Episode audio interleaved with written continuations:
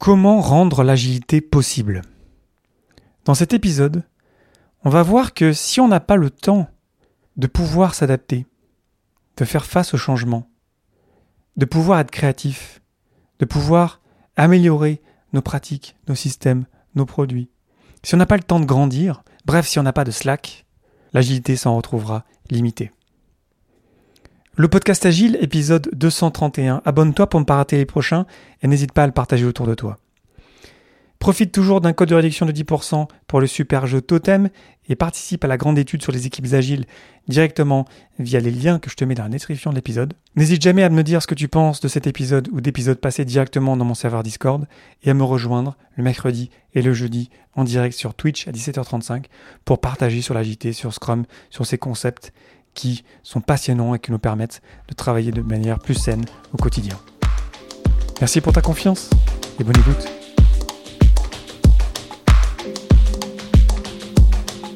Bonjour, bonsoir et bienvenue dans mon complexe. Tu écoutes le podcast Agile. Je suis Léo Daven et je réponds chaque semaine à une question liée à l'état d'esprit, aux valeurs, principes et pratiques agiles qui font évoluer le monde du travail au-delà. Merci d'être à l'écoute aujourd'hui, n'hésite jamais à me dire ce que tu penses de cet épisode directement dans mon serveur Discord. Aujourd'hui, comment rendre l'agilité possible ou le Slack? Dans les deux épisodes précédents, j'ai abordé la notion d'efficacité et d'efficience. L'efficacité étant le fait de remplir ses objectifs, et dans l'épisode de la semaine dernière, j'ai parlé du concept de l'efficience avec notamment le paradoxe de l'efficience, qui, lorsqu'on se concentre sur l'efficience des ressources, malheureusement lorsqu'on appelle des personnes des ressources, lorsque donc on essaye d'utiliser les personnes à 100%, ce qui mène finalement à assez peu d'efficacité, à contrario de l'efficience du flux de valeur, lorsqu'on se concentre sur la valeur, et lorsque, lorsqu'on fait ça, on se rend compte qu'en fait les personnes sont moins occupées, en tout cas pas à 100% à 70, à 80, évidemment, il n'y a pas de chiffre euh, général.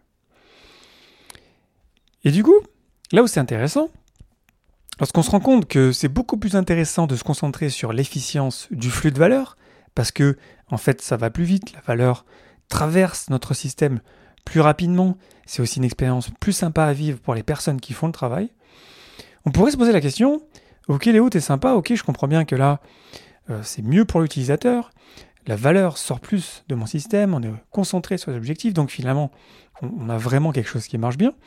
Mais du coup, mais mon équipe, à moi, du coup, elle est occupée juste 80% du temps, ou 70, ou 75, enfin bref. En tout cas, elle n'est pas utilisée lorsque malheureusement on parle des personnes dans le sens où on veut les utiliser. Donc mon équipe n'est utilisée qu'à, mettons, 80%. Euh, du coup, qu'est-ce qu'ils vont faire pendant les 20% restants? Qu'est-ce que c'est que ce temps-là? Qui est perdu et qu'on ne peut pas facturer, par exemple. Si on, pense de manière, ok, on veut utiliser les gens, on veut vraiment en tirer le plus possible. Ce concept d'espace qui nous permet d'apprendre des choses, qui nous permet d'être créatif, qui nous permet d'améliorer nos pratiques, c'est ce qu'on appelle le Slack. Slack, pas le logiciel, pas l'outil de communication en équipe évidemment, mais le Slack, ce concept qui nous permet d'être plus efficace.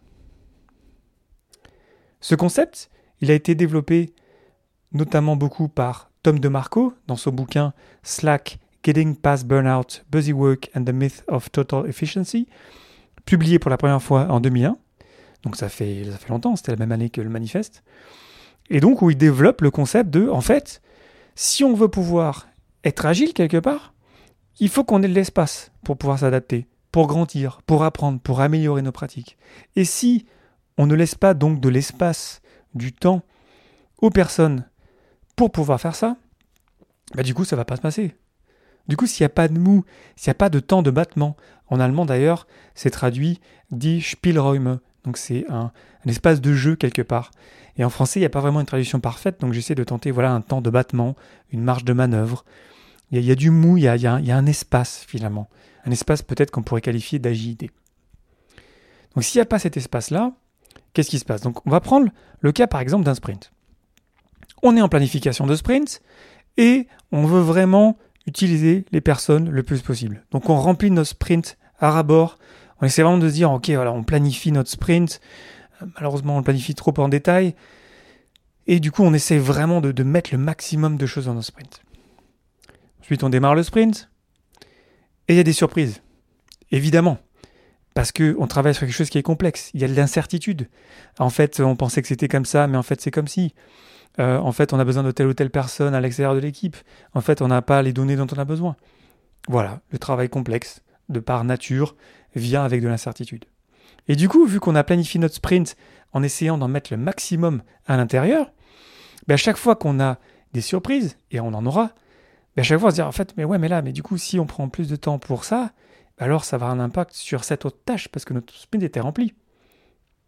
Et du coup, ça mène à perdre du temps, à négocier euh, le sprint, à échanger, à dire est-ce qu'on peut l'enlever ou pas.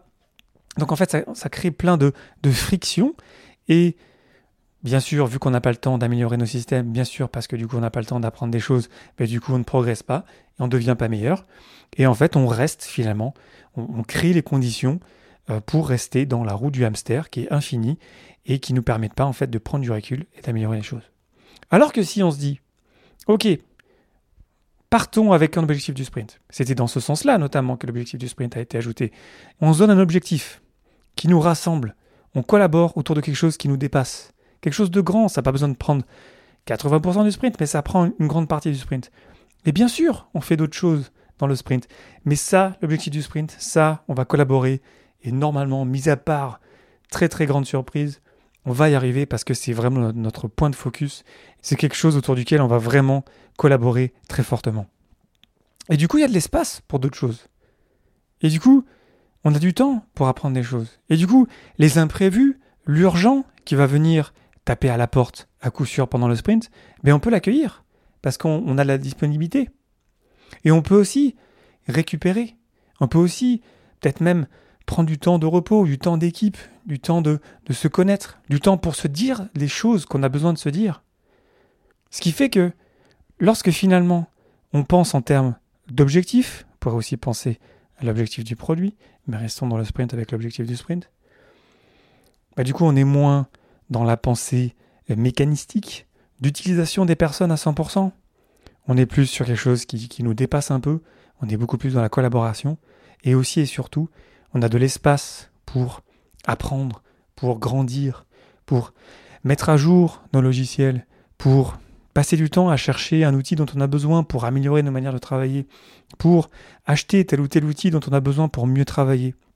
On a du temps pour se dire les choses encore une fois, pour se faire des retours, des retours que si on était 100% du temps occupé, bah, on les ferait pas parce que voilà, il y a toujours quelque chose de plus important. Voilà, tu comprends, il faut absolument travailler là-dessus. Donc bon, c'est pas grave, je lui parlerai plus tard, mais en fait, ce plus tard n'arrivera jamais.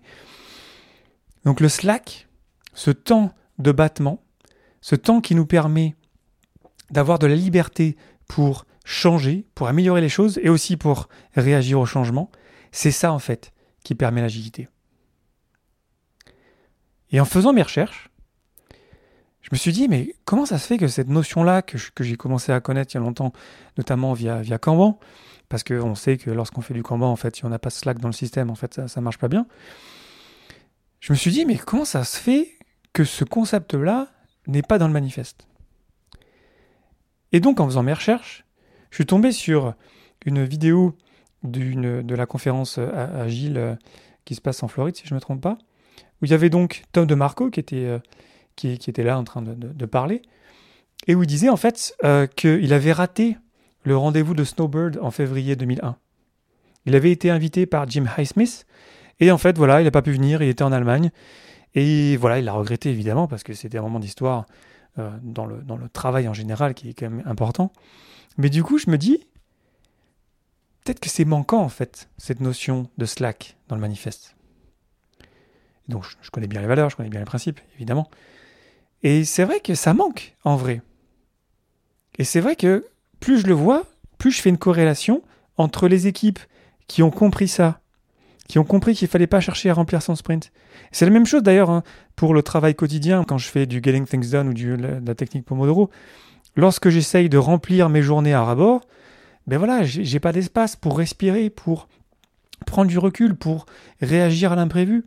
C'est juste du bon sens. Évidemment que ça ne te surprend pas tout ça. Mais comment ça se fait finalement que cette notion si importante ne soit pas dans le manifeste? Alors on a parmi les principes réaliser les projets avec des personnes motivées, fournissez-leur l'environnement et le soutien dont ils ont besoin et faites-leur confiance pour atteindre les objectifs fixés. On pourrait le mettre là, le Slack. Fournissez-leur l'environnement et le soutien. Le Slack, il est là un petit peu. On a aussi les processus agiles encouragent un rythme de développement soutenable. Ensemble, les commanditaires, les développeurs et les utilisateurs devraient être capables de maintenir indéfiniment un rythme constant. Il est un peu là aussi, le Slack. Mais pour moi, il mérite vraiment d'avoir une vraie place. Et du coup, je me dis, si seulement Tom DeMarco avait été à Snowbird en Utah aux États-Unis en février 2001, bah, je suis prêt à parier que il aurait participé avec les, les 17 autres, du coup ils auraient été 18, à mettre le Slack dans le manifeste. Là où c'est marrant, c'est que son livre Slack a été publié aussi en 2001. Donc je me dis, c'est tellement important, c'est tellement quelque chose que j'ai répété dans les dix dernières années où, où, j'ai fait de l'agilité. Et je vois des endroits encore où voilà, on n'a on pas trop mal compris Scrum, on est motivé, on a des bonnes personnes, et encore ça, ça marche pas très bien l'agilité. On sent bien qu'on livre pas les bonnes choses, on sent bien qu'on n'est pas très efficace, on sent bien qu'on n'est pas très efficient. Pourtant, vraiment, il y a un bel engrais. Et je me dis que si dans ces endroits-là, on arrêtait de penser en termes de OK, on va faire le maximum de choses, on va aller plus vite. Et si on pensait dans le sens, en fait, on va prendre le temps de bien faire les choses. On va se concentrer sur la qualité. Et pour ça, il n'y a pas de secret. Il faut prendre le temps. Et d'ailleurs, le Slack, ce n'est pas de prendre de la marge, soit dit en passant. Parce que si chacun prend sa marge, euh, à la fin de la journée, ça ressemble à rien, les estimer. Enfin, de toute façon, les estimés, ça reste un estimé, hein. ça tu le sais. Il faut prendre vraiment avec des pincettes. Mais le Slack, ce n'est pas prendre de la marge. Le Slack, c'est on va prendre de l'espace pour rien. Ce n'est pas planifié. Donc ça veut dire qu'il ne faut pas planifier son Slack non plus. Hein. Et on fait confiance aux personnes pour faire ça. Maintenant, si on utilise les estimés, puis on n'est pas obligé non plus, ben alors on garde ça dans les estimés. Mais on ne met pas du Slack dans chaque estimé. Sinon, ça ne ressemble plus à rien. Donc on prend le temps de se dire, il faut qu'on fasse de la place pour le changement. Il faut qu'on ait du temps, de l'espace pour pouvoir s'adapter. Et Slack non plus, ce n'est pas à rien faire. Hein. Les gens sont professionnels, on leur fait confiance. On crée l'espace pour qu'ils puissent s'éclater, avoir du plaisir au travail.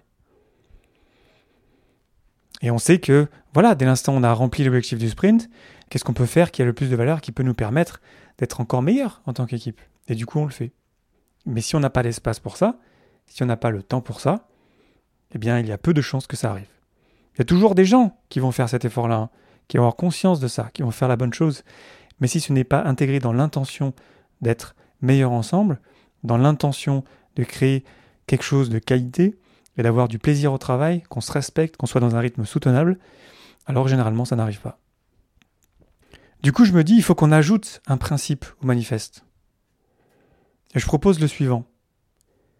En anglais, ça donnerait Slack makes agility possible by allowing flexibility, fostering creativity, promoting quality and encouraging personal growth. Ce qui donne en français Le Slack rend l'agilité possible en permettant la flexibilité, en encourageant la créativité, en promouvant la qualité et en favorisant le développement personnel. Et je me dis que si on ajoutait ça au manifeste, parmi les principes, on aurait un autre élément actionnable pour se rendre compte lorsqu'on va voir nos équipes. Ok, est-ce que vous avez un espace pour réfléchir, pour vous améliorer, pour partager, pour grandir? Et qu'est-ce que vous faites lorsque vous avez du temps? Souvent, j'ai observé, dans ma courte carrière pour l'instant, j'ai remarqué que les équipes qui avaient ce temps-là, en fait, s'amélioraient plus vite, s'adaptaient plus vite, arrivaient à s'améliorer plus rapidement, s'adapter plus rapidement, était plus relax aussi, il y avait moins de stress, bien plus dans un rythme soutenable. C'est en ce sens que je pense que le Slack aurait sa place dans le manifeste. La prochaine étape, c'est de ne pas planifier à 100% nos sprints ou nos journées, de se garder un temps de battement, un espace de respiration, un espace. Il faudrait qu'on trouve un meilleur mot. Tu vois, j'ai tenté des trucs, mais n'hésite pas à réagir, à proposer des mots directement dans euh, mon serveur Discord. Parce qu'il y a quelque chose à faire là-dedans. Et c'est encore une fois un mot ennuyant euh, parce qu'il n'y a pas de traduction parfaite en français. Peut-être qu'il faut qu'on en invente un. J'ai proposé le Slack directement pour garder la, signification que je trouve puissante en anglais. Mais après tout, euh, peut-être que tu as une meilleure idée, donc n'hésite pas à la partager. N'hésite pas non plus à partager cet épisode autour de toi à quelqu'un que ça pourrait intéresser et à me dire directement ce que tu en penses d'ailleurs dans mon serveur Discord. Je suis friand de feedback, ça me permet de grandir, ça me permet d'améliorer mes épisodes, donc je te remercie infiniment d'avance pour tes retours. Je te remercie infiniment pour ton attention et tes réactions. C'était Léo David pour le podcast Agile et je te souhaite une excellente journée et une excellente soirée.